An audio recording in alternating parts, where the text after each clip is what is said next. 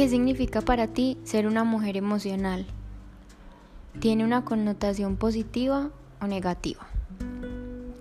¿A quién acudes cuando quieres expresar lo que sientes? ¿O no acudes a nadie? ¿Sueles escribirlo, pintarlo o lo dejas dentro? ¿Cómo te sientes cuando tienes una emoción y no la puedes mostrar? Creo que se siente similar a esos momentos en que no te puedes reír porque estás en un acto muy importante. Es como si todo se tornara más gracioso.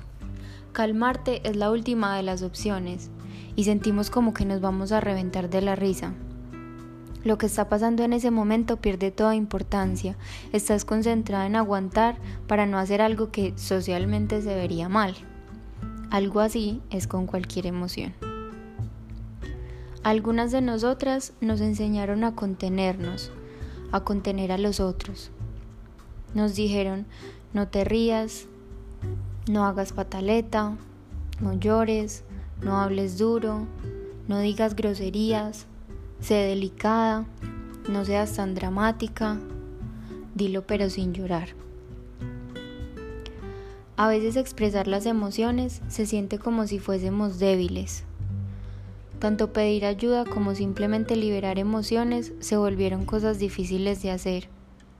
Pensamos que no es el momento adecuado, que no me vería bien o si lo hago, tal vez al otro no le hace bien. Con esto, recuerdo que en el colegio tenía una amiga y tendríamos alrededor de 8 años. Iban a entregarnos la nota de una evaluación y yo había sacado una nota más alta, me había ido bien. Cuando ella regresó con su nota, me dijo que no le había ido tan bien y que para que entre las dos no nos sintiéramos mal cuando sucediera eso, entonces no íbamos a emocionarnos cuando sacáramos una nota más alta que la otra. Eso más allá de ser una conversación de niñas, era la muestra de cómo vamos condicionándonos cuando al otro le molesta lo que yo siento. Cuando no puedo expresar mi felicidad por tener tal vez más logros que mi pareja o mis hermanos. Hay relaciones en las cuales te sientes caminando en una mina, como si cada paso que das debes pensarlo bien, hacerlo con mucho cuidado, porque tal vez explote. Entonces, ¿de quién es el problema? Es una pregunta capciosa y solo puedo decir que todo comienza desde uno. ¿Será bueno para mí estar con una persona que no me escucha? con la cual no me siento libre.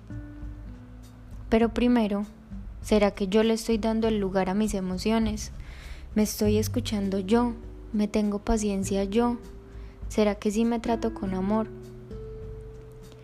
Reconocerse como una mujer emocional permite tramitar de otra forma las situaciones, nos permite abrazar lo que sentimos. Una de las cosas que yo encontré en mi proceso es que enmascaraba mis emociones. Cuando estaba triste, lo expresaba con rabia, seguro porque tal vez era más útil para obtener lo que quería. Al momento de comunicar algo, yo pensaba que eran los otros los que no entendían, los que no me sabían leer. Y la verdad es que los demás no pueden leerme la mente o leerlas entre líneas, no tienen que hacerlo. Reconocer algo nos permite ser honestas, con nosotras mismas y con los demás. porque sentimos necesario que el otro no se dé cuenta que algo me duele? ¿Lo queremos ocultar de quién? ¿Qué es lo peor que puede pasar? Tal vez cuando lo hicimos tuvimos una respuesta que no esperábamos, nos juzgaron, nos reclamaron o no nos sentimos acompañadas y tan acostumbradas podemos estar a eso que lo hacemos con nosotras mismas. Nos comemos el cuento de que no sentimos nada, que no que estamos bien, porque siempre será más fácil ocultarlo, ponerlo de lado, aunque a largo plazo nos pase factura. Pienso que cuando quiero llorar es mejor hacerlo todo un día si es necesario, a tener un montón de días o hasta años con algo que me da vueltas en la cabeza. Las lágrimas purifican. Es como si el cuerpo supiera que tenemos una suciedad y dijera, bueno, ya es hora de sacarlo. Y las lágrimas van limpiando todo eso de nuestro cuerpo, nos liberan, nos alivian, nos permiten sentirnos, menos mal existen. Dentro de mi camino encontré que identificar las emociones en mí era la manera en que me podía comunicar con lo divino. Cuando voy en contra de mi esencia se siente raro, es como si algo no me cuadrara o tuviera que esforzarme. Mientras que cuando me siento feliz, relajada, es porque estoy conectada con lo que realmente soy yo, con ese espíritu de amor incondicional, de libertad, de sabiduría. Me siento completa, me siento tranquila. Cuando tu espíritu ve que piensas diferente, te lo hace sentir.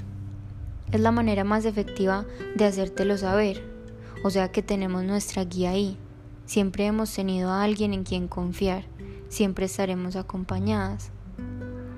Empezar por hacer las paces hasta con lo supuestamente tóxico que tenemos es lo que nos permitirá revisarlo. Nuestra conexión con la intuición mejora y encontraremos las respuestas que buscamos. Actuar a través de las emociones puede ser de hecho un acto inteligente, un acto de amor propio.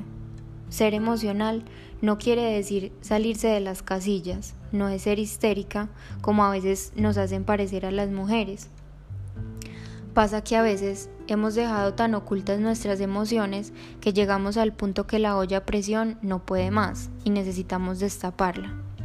No entiendo esa frase que dice no hagas promesas cuando estés feliz, pero si es que ser feliz es mi mejor estado. La revisión constante nos permite estar tranquilas. En cambio, cuando dejamos que esa olla tenga más y más presión, andamos por la vida así y cada cosa que nos pasa es motivo para sacarlo. En cada pelea volvemos a sacar lo mismo, no avanzamos. Es lo que a mí me gusta llamar el síndrome de la llorona, que más adelante se los contaré. Un abrazo.